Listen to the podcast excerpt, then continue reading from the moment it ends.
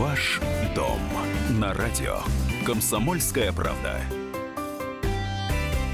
Всем доброго дня. Приветствуем наших радиослушателей в Москве и других городах вещания. В студии журналист отдела экономики «Комсомольской правды» Елена Аркелян. Добрый день. Я Елена Афонина. И сегодня, вот в начале, ну, практически э, года, э, ну, а точнее, вторая трудовая неделя у нас, э, мы решили, обратившись к нашим радиослушателям, предложить вам пожаловаться на что? На э, коммунальщиков, на коммунальные услуги, на платежи, на капремонт. В общем, вот все, что вы хотели бы сказать сейчас относительно работы коммунальщиков и коммунальных жалоб, вы можете в нашем эфире произнести. Но и самое главное, вы получите еще и а, компетентный ответ и консультацию, если это необходимо, поскольку с нами в течение ближайшего часа исполнительный директор ЖКХ «Контроль» Светлана Разворотнева. Светлана Викторовна, здравствуйте. Здравствуйте. Ну, хотела немножечко ваш посыл смягчить, а может быть, кто-нибудь хочет сказать спасибо. А вдруг такое бывает? Вот знаете, тепло в доме есть, да, свет горит, вода вода из крана течет. Ну что же этих коммунальщиков все время ругать? Вдруг кто-то доволен. Тоже, может быть, тогда не станет человек в себе это держать и скрывать. Поэтому вперед, телефон прямого эфира 8 800 200 ровно 9702. Доброе слово, как известно, и коммунальщику приятно, поэтому пожалуйста. Ну, а если все-таки есть э, жалобы, вопросы, тоже, пожалуйста, прямой эфир в вашем распоряжении. А коротко можете свои претензии изложить, э, отправив их на WhatsApp и Viber 8 967 200 ровно 97 9702. Ну а Светлана Викторовна э, поможет вам разобраться в той или иной ситуации, э, поскольку э, вот действительно ЖКХ-контроль это, что называется, мониторинг состояния коммунальных служб по всей нашей стране. То есть вы в командировке ездите, наверное, от Дальнего Востока до Калининграда. Ну, это не только мы, конечно, это целая сеть общественного контроля, которая создана в соответствии с 600 указом президента. Это общественники во всех регионах страны. И, конечно, и главная задача это не мониторинг, это это помощь вот, потребителям жилищных и коммунальных услуг. Поэтому огромное количество обращений.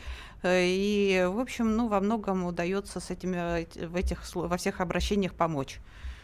Ну и у нас сейчас есть, насколько я понимаю, рейтинг вот тех самых обращений э, граждан, которые были самыми актуальными в 2017 году по итогам э, ушедшего года.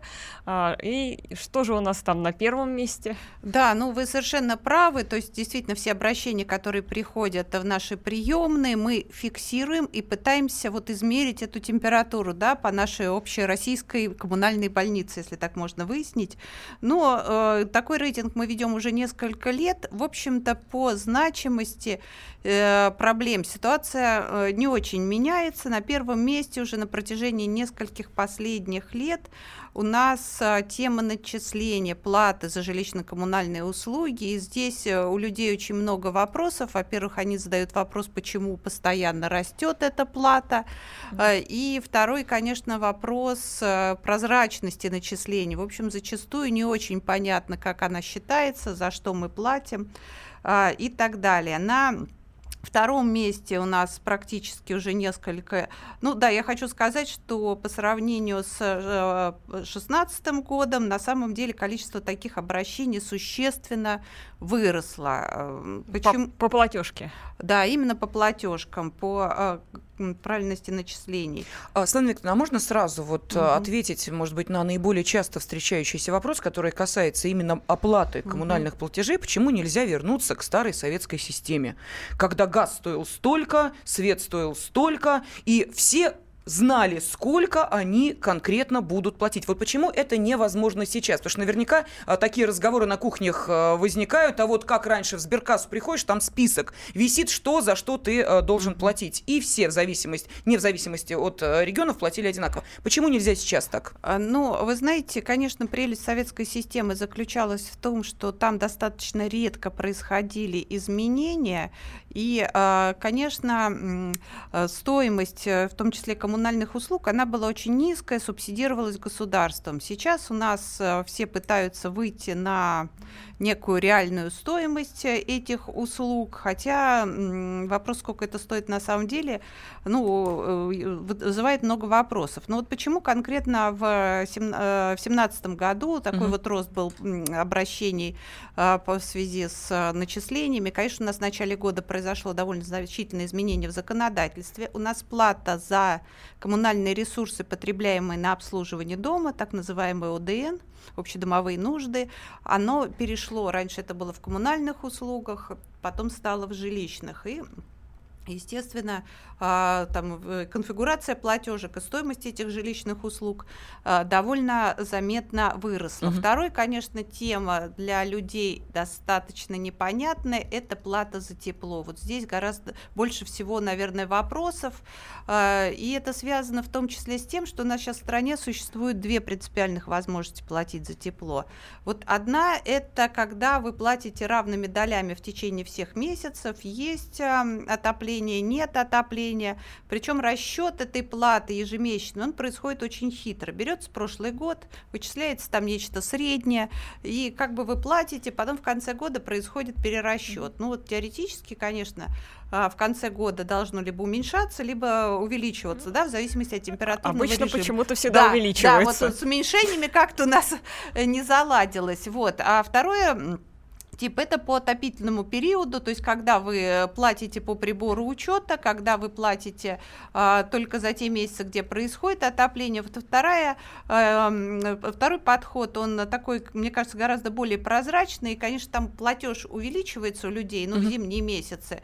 Но в целом хотя бы понятно, на что посмотреть. Ну, вот раньше, раньше у нас каждый дом мог а, сам решить, как ему платить, как ему лучше, как удобнее. Сейчас это, к сожалению, решают регионы. И у нас тоже очень много вопросов, вот почему, собственно говоря, у нас э, тут и новый дом, у нас стоят приборы учета не только в доме, но и на квартирах. Мы готовы там платить э, как бы только за отопление, только по прибору учета. А, он, а вот за нас приняли решение, что мы платим по одной двенадцатой, мы теперь разобраться не можем.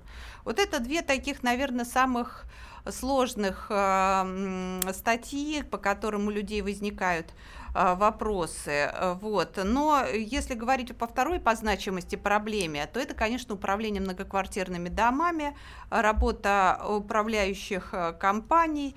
И э, здесь, в общем-то, тоже количество обращений э, по этой теме выросло, и э, всем, в общем-то, стало понятно, что такой инструмент, на который возлагались большие надежды, то есть лицензирование, он не работает. Именно поэтому в конце прошлого года были приняты очередные поправки в жилищный кодекс, но еще ряд документов сейчас разработал Минстрой, которые очень сильно ужесточили подход в сфере лицензирования управляющих компаний.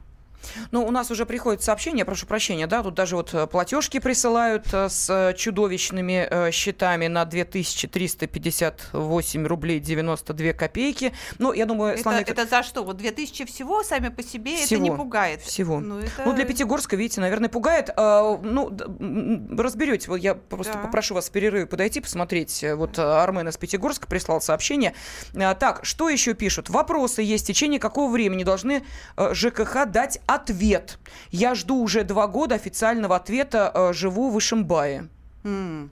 Ну, вы знаете, если вы направляете... Вот сейчас как раз, давайте я тогда вернусь э, а, к тем э, законодательным инициативам, которые а, сейчас подготовлены э, и приняты. Вообще у нас э, как бы при направлении запроса в управляющую компанию она должна давать ответ в течение 10 рабочих дней. Если какая-то аварийная ситуация, то немедленно. Но вот для того, чтобы все эти нормы зафиксировать и сделать, скажем, нормой закона, сейчас у нас Минстрой подготовил э, поправки некие там в ну, постановление правительства новое, где а, как раз а, вот и сроки реакции на обращение по аварийным ситуациям, и сроки ответов, они как раз конкретизированы, четко прописаны, то есть это 10 дней, и а, при этом, значит, есть четкий перечень тех, а,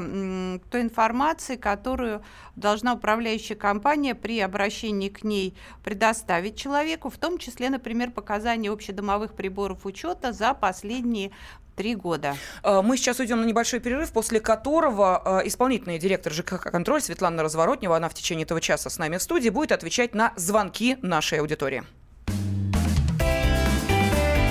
Ваш дом на радио. Комсомольская правда. Товарищ Спокойно, спокойно. Народного адвоката Леонида Альшанского хватит на всех. Юридические консультации в прямом эфире. Слушайте и звоните по субботам с 16 часов по московскому времени. Ваш дом на радио. Комсомольская правда. Сегодня у наших радиослушателей есть э, возможность э, и задать свои вопросы, и обсудить э, сложные ситуации, которые возникают, например, в коммунальной сфере. С нашим уважаемым экспертом сегодня в течение этого часа с нами исполнительный директор ЖКХ «Контроль» Светлана Викторовна Разворотнева, она же член общественной палаты, она же доверенное лицо президента нашей страны. Так что, Светлана Викторовна, поздравляем вас и с этим тоже. Теперь до президента вы сможете донести все коммунальные проблемы, которые э, люди хотели бы о которых хотели бы рассказать президенту, но э, не могли. Да, вы знаете, ну, на самом деле не то чтобы совсем не могли, потому что, как я говорил, наши общественники в регионах работают, но вот действительно внушает определенную надежду то, что президент, э, ну, теперь уже кандидат, э, он обращает большое, вот в последнее время постоянно как бы обращает внимание на важность вопроса развития коммунальной инфраструктуры, вообще на, на важность вопроса развития инфраструктуры. И мне кажется, что это ключевой, один из ключевых моментов а, а, решения вот этих проблем, которые у нас возникают, потому что до этого, к сожалению, у нас подход преобладал такой, что мы пытались с помощью административных каких-то рычагов а, остановить вот рост этих платежей, да, там качество коммунальных ресурсов улучшить. У нас там ГЖИ получают дополнительные полномочия, следят, не повышают ли там что-то управляющие компании, правильно ли там начисляют. У нас, значит, масса каких-то чиновников, согласовывает все эти решения. Но вот э, на самом деле, если мы всерьез хотим решить этот вопрос, нам просто нужно как бы заменить дырявые трубы, поставить более эффективные котельные. И вот то, как сейчас это все развивается, я, мне вот внушает определенные надежды, в том числе действительно, ну, как бы определенные там планы, которые озвучивал президент. Ну, давайте э, в таком экспресс-режиме сейчас я зачитаю сообщения, ваши короткие комментарии, потому что нас уже ждут э, наши радиослушатели, телефонные звонки есть. Итак, вы предложили не только жаловаться, но и, собственно, о позитивном говорить, вот что пишут. А я и не пожалуюсь, но пожелать могу брать чаще на работу русских. А, вы знаете, конечно, вопрос интересный, потому что я знаю реально вот э, какие-то примеры таких закрытых городов, где на самом деле э, нельзя брать на работу мигрантов, да, в том числе из стран Азии. Вот руководитель одной управляющей компании мне так жаловался, что после выдачи зарплаты очень часто его работники в течение недели не выходят на работу. А вот если бы у меня были, так сказать, мигранты, говорила, ну, это вопрос, конечно, дискуссионный, безусловно, рабочие места лучше оставлять для э, своих э, Э, сограждан. И мне кажется, это сейчас постепенно происходит. Вот, во всяком случае, в Москве это видно невооруженным глазом. Так, следующий комментарий Сергей из Москвы пишет. Жилищник по Некрасовке работает хорошо, если не отлично. Дому 6 лет, уже косметику подъездов провели, нареканий нет. Но это, опять же, да, вот э, ну, к вот плюсам. видите, прекрасно, бывают же. Так, а теперь мы разобрались вот с платежкой нашего уважаемого слушателя из Пятигорска, которого зовут Армен. Просто дело в том, что вы первые фотографии, которые сканы прислали, там э, не было финальной суммы, она более 7 тысяч рублей. Э, Светлана Викторовна, что можно ответить Армену? Да, но мы поняли, что там главная проблема – это вот э, строка подогрев э, воды, эти вот двухкомпонентные тарифы, так называемые, где тепло готовится и горячая вода непосредственно в доме, они давно там вызывают законные жалобы людей. А, ну, давайте мы лучше поступим так, чтобы сейчас в эфире эти сложные вещи не объяснять. Мы это возьмем в работу, мы разберемся, насколько там это законно эта сумма, и мы просто с вами свяжемся. Так, Дмитрий из Саратова спрашивает. Водоканал передали в концессию. Рост тарифа на три года в два раза превысит официальную инфляцию. Рост на 9% в год. Законно ли это? Ну, к сожалению, да, потому что у нас э, есть право, у нас действительно вот эти коридоры роста платежей э, по региону э, устанавливает правительство. Я повторяю, платежей в целом. Это касается воды, газа, электроэнергии, тепла. Но вот тарифы на конкретные виды ресурсов внутри региона устанавливает уже региональный регулятор. И при этом еще орган местного самоуправления ну, по отдельным случаям, если, например, тарифы были занижены или вот как бы концессия а, а, реализуется, они могут своим решением повышать а, этот планку и увеличивать тарифы. То есть с точки зрения закона все правильно. С точки зрения справедливости для меня лично вопрос, потому что получается, что вот всю эту инфраструктуру нашу, которая угу. создавалась большей частью в советские времена, да, и за эти годы значительно поизносилась, мы сейчас пытаемся поправить за счет бизнеса, а на самом деле получается за счет э, граждан, потому что приходит бизнес, он же, к сожалению, ну, не вкладывается, он старается за счет тарифа вот эти все, э, то есть счет увеличения платежей населения эти вопросы решить. И э, как бы, во-первых, э, э, темпы таких преобразований, да, когда никто ничего не вкладывает, они оставляют желать лучшего, то есть нам надо сейчас все модернизировать, все перекладывать, а у нас там этих концессий по пальцам посчитать можно. А во-вторых, я вот уверена, что без какой-то поддержки государства мы действительно вот этот массовый процесс не запустим. Я хочу сказать, что во многих странах у нас существуют фонды развития коммунальной инфраструктуры. Вообще, кстати, аналитики там одного банка, они посчитали, что вот мировая практика это 60% вот этих работ осуществляется за счет бюджетных средств. И только 40 это за счет а, средств бизнеса. Мы вот сейчас, кстати, тоже нечто подобное предлагаем. Была там работала рабочая группа а, которая предлагает э, создание ну, на, на, в России института развития в сфере ЖКХ, который бы вкладывал эти деньги, ну, может, на возвратной основе, но тем не менее облегчая приход бизнесу в эти сферы и облегчая нагрузку на граждан. И, кстати, вот это все можно, знаете, вот привести на реальных примерах. У нас, например, в прошлом году Фонд содействия реформирования ЖКХ выделял средства на софинансирование проектов как раз в сфере модернизации коммунальной инфраструктуры. Вот сделали котельную в городе Котовск, Тамбовской области. И там сначала просчитывались варианты, когда только бизнес должен был зайти, эту котельную сделать, и там ну, были просто запредельные тарифы, а вот за счет того, что были даны деньги как бы с федерального уровня, тариф остался неизменным, причем эти деньги, они вернутся через какое-то время, потому что там есть еще экономия. Ну, то есть для населения не заметно, для государства возврат, и, в общем-то, проблема решена, нормальный цивилизованный подход. Ну, давайте послушаем телефонные звонки, а то наша аудитория уже ждет возможности задать лично вам свой вопрос в нашем эфире. Татьяна, мы слушаем вас. Здравствуйте, Татьяна, откуда звоните? Добрый день. Я звоню из Ростова-на-Дону. Угу. И вопрос у меня к Светлане Викторовне, то есть два даже вопроса. Скажите, пожалуйста, почему оплата за общедомовое освещение подъезда рассчитывается, используя мои квадратные метры, моей жилой площади, а не площади подъезда? Это один вопрос. А второй, у нас сейчас в Ростове, я не знаю, может и по стране такое, ввели постановление, что мы должны оплачивать якобы за полуподвалы, за подвалы освещение и чердаков. Мы живем в полуподвалах. Чердаки у нас вообще никогда дому 90 лет. А платежки присылают. Угу. Мы уже воюем с ними три месяца. Пишут, ах, ошибочно. Переделаем перерасчет. И ноль. Угу. Еще начисляют пеню. Так, ясно. Светлана есть вопросы к Татьяне, может быть, уточняющие? Нет, Или... нет, все, да, спасибо, да, все понятно. Спасибо, да. К сожалению, такая ситуация по стране знакомая. Значит, ну, во-первых, все-таки плату за использование различных коммунальных ресурсов на обслуживание общедомовых нужд, конечно, сначала считают площадь а, площадь общедомовую, а, то есть чердаки, подвалы, лестничные клетки. Но для того, чтобы определить долю платежа каждого гражданина, а, делят это на количество занимаемых квадратных метров. То есть э, ну, у нас собственник несет ответственность за содержание общедомового имущества пропорционально количеству занимаемых мест, э, метров.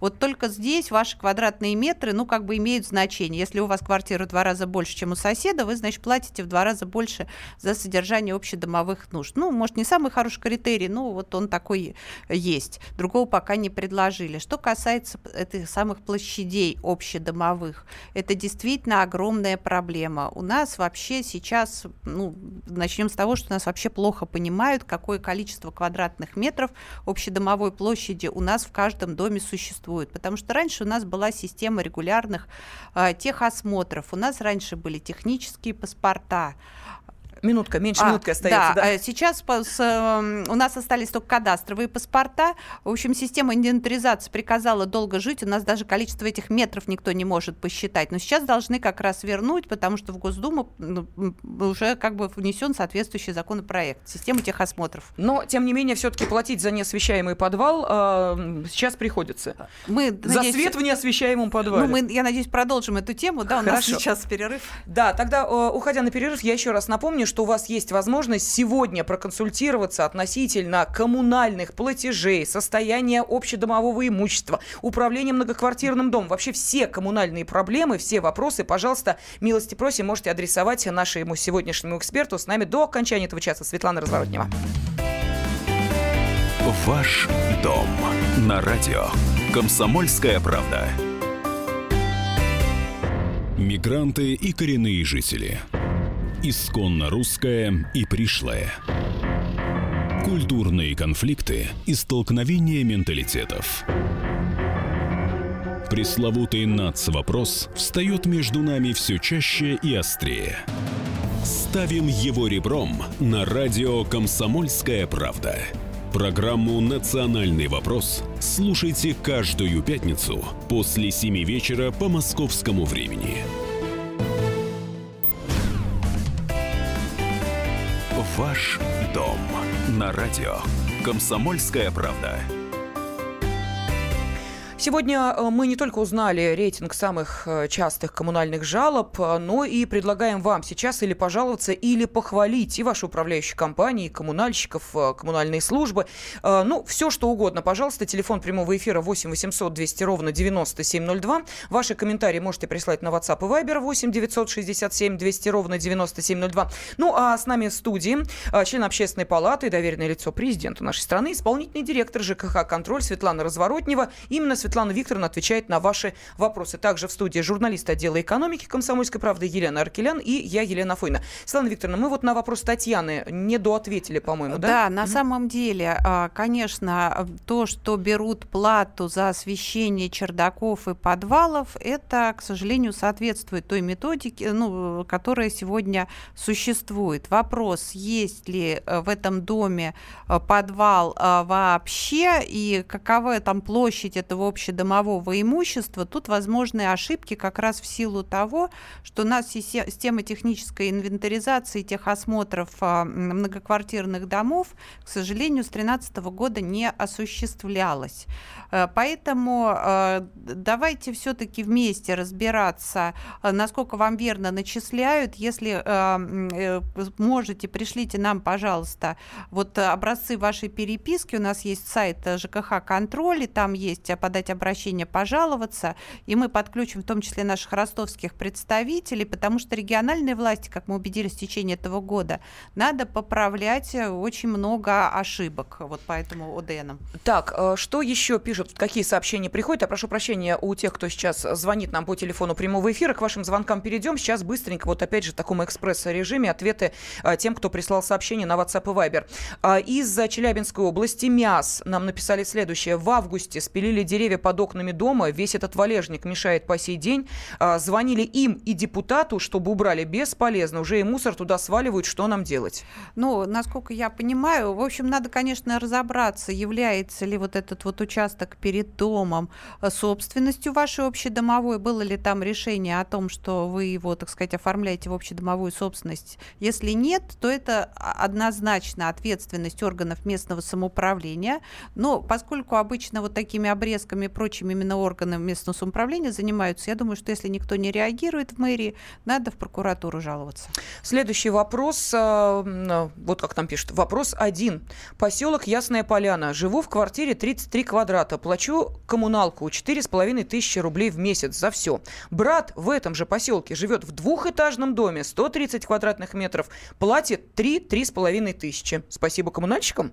Ну, вы знаете, надо, конечно, разбираться, потому что общая цифра цифра не очень много говорит. У нас, к сожалению, действительно, ну, увеличение тарифа на коммунальные услуги у нас регулируется государством. Но вот это абсолютная величина, что сколько стоит. У нас даже в пределах одного муниципального образования стоимость воды, тепла, там, газа, она может различаться в несколько раз, а я даже знала случаи, когда в десятки раз различаются, ну просто потому что там один дом, а, он снабжается от котельной, у которой работает на мазуте, а второй, предположим, ну, от атомной электростанции. Это принципиально разная а, цена вопроса. Второй, конечно, составляющий у нас стоимость а, работ, которую управляющая компания тарифы, которые выставляют управляющие компании, которые согласовывают а, собственники. А, поэтому вот опять же, ну, для того, чтобы ответить вам конкретно, пожалуйста, давайте к нам на сайт э, ЖКХ Контроль присылайте вашу платежку, мы как минимум посмотрим, откуда берутся вот такие суммы, насколько они законны, ну и посоветуем, по крайней мере, что делать можно в этом направлении. Так, ну вот пошли благодарности. Саратов нам пишет о домовой совет, директор Синев. Главное, чтобы это сообщение сам директор Синев прислал.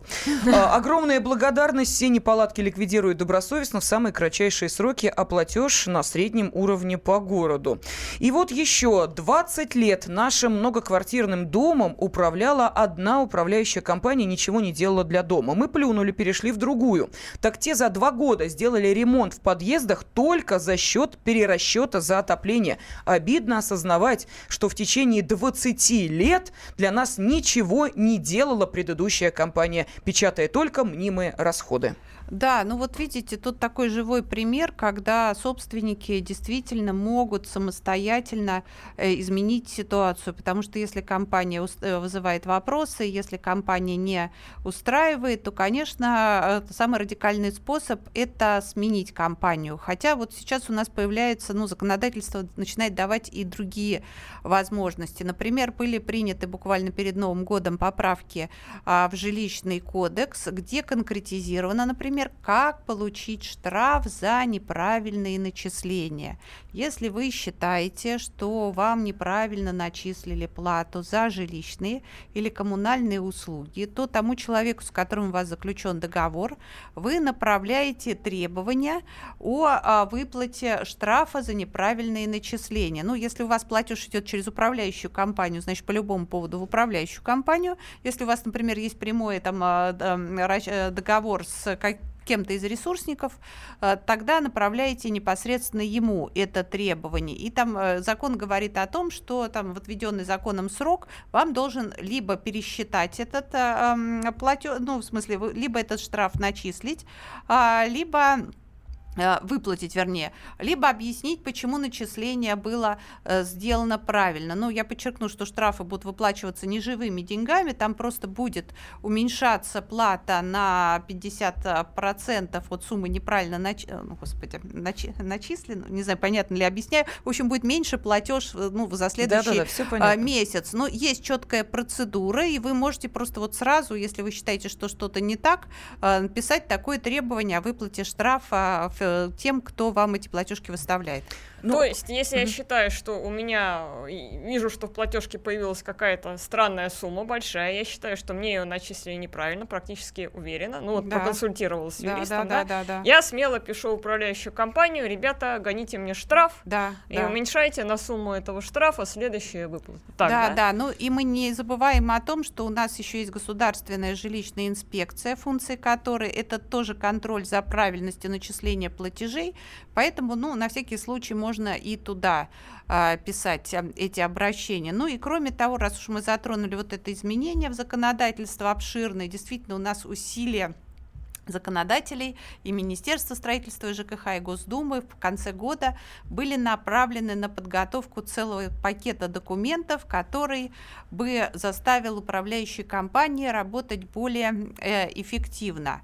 Ну, там достаточно много э, касается вопросов, связанных э, с ужесточением института лицензирования. А, скажем, а, если а, в течение года там какие-то справедливые требования, представления ГЖИ не были выполнены, или два грубых нарушения в течение года, или воспрепятствование деятельности ГЖИ, то у управляющей компании отбирают лицензию в ускоренном порядке, уже без суда, по решению ГЖИ. У нас есть целый перечень грубых нарушений, за которые будут отбирать лицензию либо по всем домам, либо по конкретному дому. Это касается, кстати, и задолженности за оплаты коммунальных ресурсов, и каких-то э, действий, которые влекут ущерб для жизни и здоровья, отсутствие договоров, заключенных на обслуживание внутридомового газового оборудования, отсутствие договоров на обслуживание лифта, не передача документации от одного дома к другому, то есть достаточно широкий такой круг вещей, которые считаются грубыми нарушениями, за которые в ускоренном а, порядке отбирают лицензии. Кроме того, как бы такая началась борьба с такими, знаете, компаниями, ну, когда компания копит долги, а потом банкротится, угу. и тут же на ее месте без собрания, не по закону возникает какая-то другая. Первая была, например, Союз, вторая будет там Союз плюс, платежки уже идут от Союза плюс, никто этого не замечает, и опять долги копятся. А, вот здесь, во-первых, лицензии не будут давать компаниям, название которых там э, сильно совпадает с теми, которые уже работают. Во-вторых, если вы сделали так называемую нулевую компанию, получили под нее лицензию в течение года, вы а, ни один дом управления не взяли, эта лицензия тоже аннулируется, такие заготовочки уничтожаются. И, наконец, у нас раньше была бессрочная выдача а, лицензий. А, и, соответственно, сейчас а, все равно надо подтверждать свою лицензию лицензию раз э, в пять лет. И это какой ответ э, государства на те случаи, когда собственники ну, не готовы активно свою управляющую э, компанию контролировать. Но вот на самом деле я все-таки глубоко убеждена, что жилищный инспектор, он не будет ежечасно там в вашем доме а, находиться. А, э, тут очень важна сама позиция собственников, но для того, чтобы им было проще работать с управляющей компанией, у нас сейчас вот подготовлены еще а, ряд э, там а, изменений в постановление правительства, а, в некоторые законодательные акты, где в том числе четкий перечень информации, э, ну, поименован, который компания должна размещать. Например, на подъезде, да, угу. название компании, часы приема, э, телефоны в самой компании, э, в том числе вышестоящие надзорные органы, с кем у нее заключены договора э, и так далее. Перечень информации, который надо по первому требованию предоставить человеку, сроки ответа. То есть вот это все будет более-менее регламентировано, и людям как-то, ну, наверное, будет проще получать информацию как минимум. Да, ну а пока такой информации может быть у у многих из наших радиослушателей нет. Дадим им возможность э, озвучить свои проблемы у нас в прямом эфире. Следующий телефонный звонок. Владислав из Твери дождался своей возможности задать вопрос Светлане Викторовне. Пожалуйста, Владислав. А, здравствуйте. Здравствуйте. У меня такой вопрос. У нас дом 40-квартирный, 10-этажный, один подъезд. И в течение 7 месяцев не присылали квитанции на капремонт.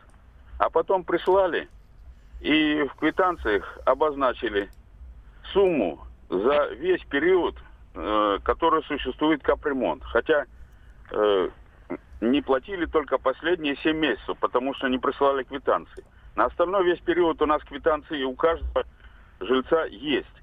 Но требуют, чтобы мы вроде того, что заплатили за весь период. Это с июля 2014 года. У нас минута остается, пожалуйста. Нет, это явная ошибка. Вы должны, так сказать, написать протест пока в фонд капремонта. Можете тоже нам, кстати говоря, этот случай кинуть. Мы с своей стороны напишем. Э, они не должны так поступать. А, а еще раз э, скажите, какой адрес, куда а, людям ну, обращаться? В интернете НП угу. ЖКХ контроль, и, соответственно, там есть такая кнопочка «Подать обращение». Так, э, очень коротко спрашивают, к какому имуществу относятся почтовые ящики, кто их должен ремонтировать? Регулировать? Угу. Ну, вообще, вот очень про... У нас общедомовой имущество... 20 секунд, успеем? А, успеем. Все, что написано в договоре управления в качестве общего имущества, является таковым. Считайте договор управления. Так, ну а мы продолжим буквально через две минуты, так что не отчаивайтесь. Тех, кто пока еще не успел дозвониться, телефон прямого эфира 8 800 200 ровно 9702. По-прежнему в вашем распоряжении звоните обязательно. Ваш дом на радио. Комсомольская правда.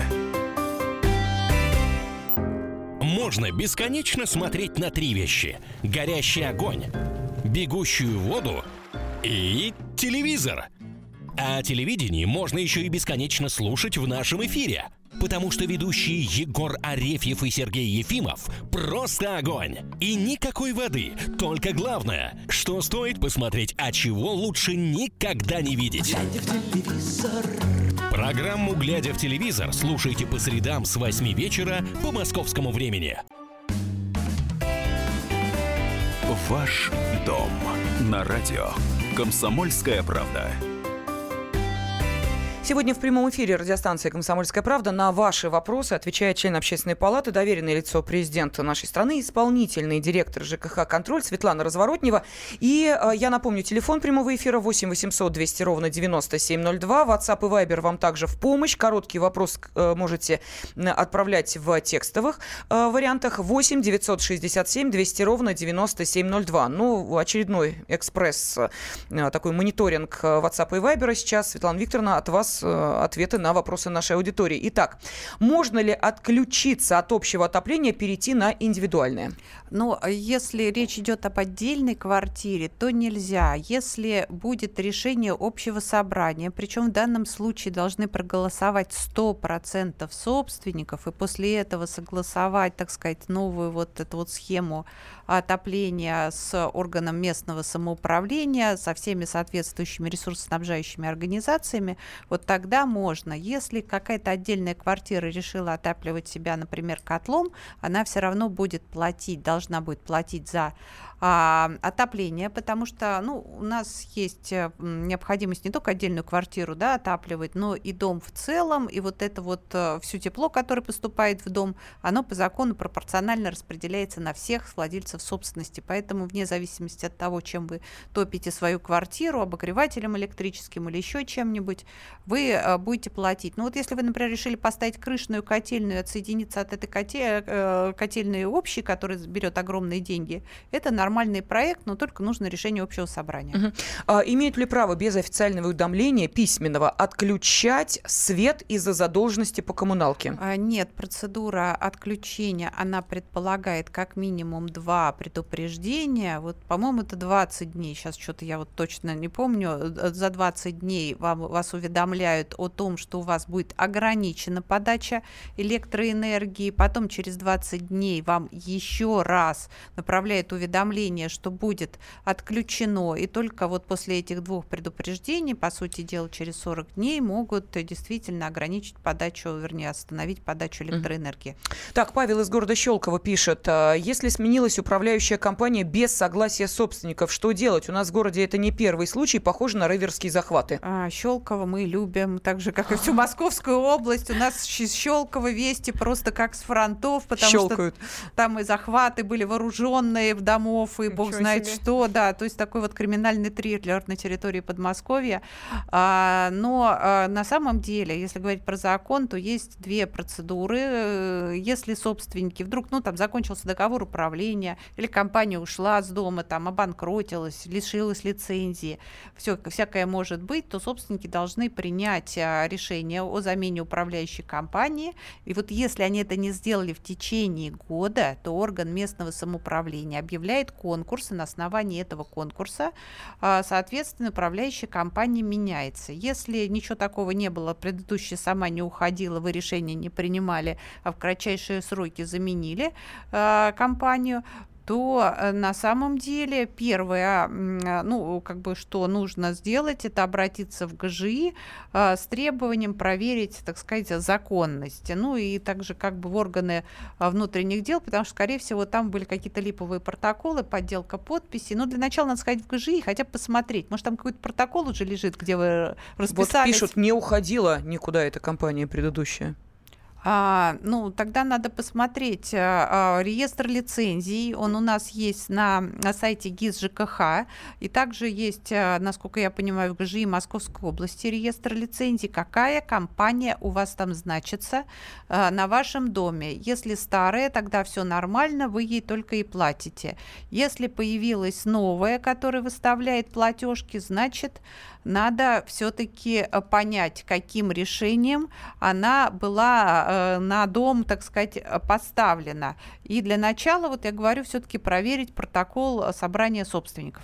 Ну, давайте к телефонным звонкам перейдем, потому что их очень много. Василий из Липецка. Пожалуйста, Василий, вы в эфире. Добрый день. Здравствуйте. Подскажите, пожалуйста, вот у нас управляющей компании нет уже три года. А, ну, это бараки, она отказалась от обслуживания наших бараков. А у нас общественные туалеты сгнили. Администрация города говорит, что это мы должны сами. Но у нас тут есть часть жителей, которые приватизировали эти бараки, квартиры в этих бараках, а часть нет. И мы мусор-то за помойку, туалет откачиваем, машину нанимаем. А чтобы построить туалет, у нас в принципе, половина за, половина против. Вот ходим с ведрами, каждый дома оправляется, а идет с ведром на, в этот туалет. Как нам быть? Прокуратура, Следственный комитет, депутаты, никто даже и руками не машут. Понятно, спасибо. Ну, вы знаете, на самом деле, конечно, очень сложный случай, потому что, откровенно говоря, никто в стране сейчас не знает, что делать с этими ветхими, молок... э, старыми домами.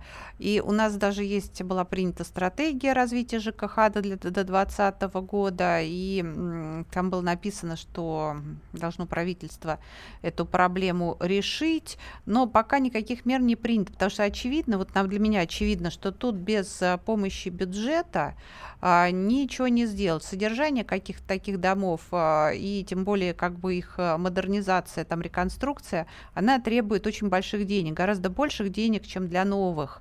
И а, здесь вот один из путей, да, выставлять по полной ну, стоимости эту плату как бы жителям, а поскольку жители там явно не богатые, то всем надо платить субсидию, либо доплачивать управляющей компании, опять же, из бюджета. Никто вот на это не готов идти. И сейчас, кстати говоря, вот в тех изменениях в жилищный кодекс, о которых мы уже говорили, там э, тоже содержится такое положение, что вот в таком случае, если ваш дом бросила управляющая компания, там орган местного самоуправления может назначить любую другую временную, но мне не очень понятно, кого они будут назначать и кто туда пойдет, если непонятно, за какие деньги этот дом содержать. Но я понимаю, что вот эти все мои рассуждения, они вам э, как бы практической пользы не дадут, поэтому меня есть две идеи, собственно говоря, по поводу этих бараков. Первая идея все-таки посмотреть, где вы там в программе капитального ремонта, и э, все-таки предусматривается, я даже не знаю, честно говоря, как назвать, вот да, ремонт э, сортиров, угу. которые на улице, как инженерная коммуникация дома или как что. Ну вот, короче, посмотреть, если вы в программе капремонта предполагают ли это делать, и попытаться сделать это за счет средств капремонта. Второе, инициировать признание ваших домов аварийными. Делать для этого надо следующее. Надо обратиться а, в муницип... а, есть такая при муниципалитете межведомственная комиссия по признанию домов аварийным. Любой собственник, любой наниматель, а, он может этот процесс инициировать. И, собственно говоря, а, там, конечно, говорит закон, что кто-то из собственников должен сделать экспертизу. В принципе, если там есть муниципальная квартира, ее может сделать муниципалитет.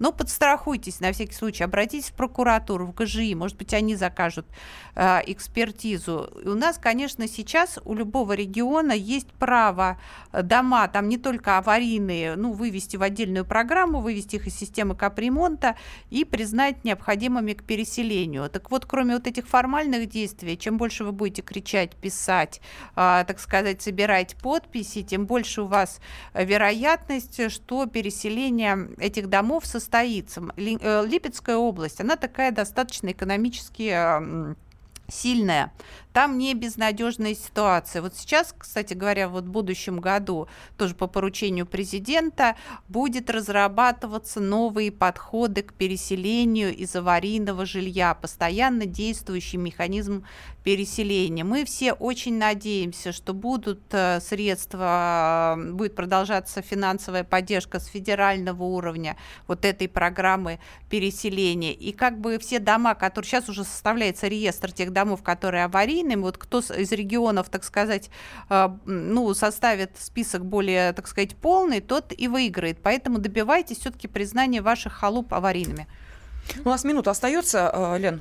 А тут еще у нас в Вайбере, кстати, спрашивают, что вроде как было какое-то решение Верховного суда, что можно отключиться от центрального отопления без согласования с собственниками, со всеми собственниками.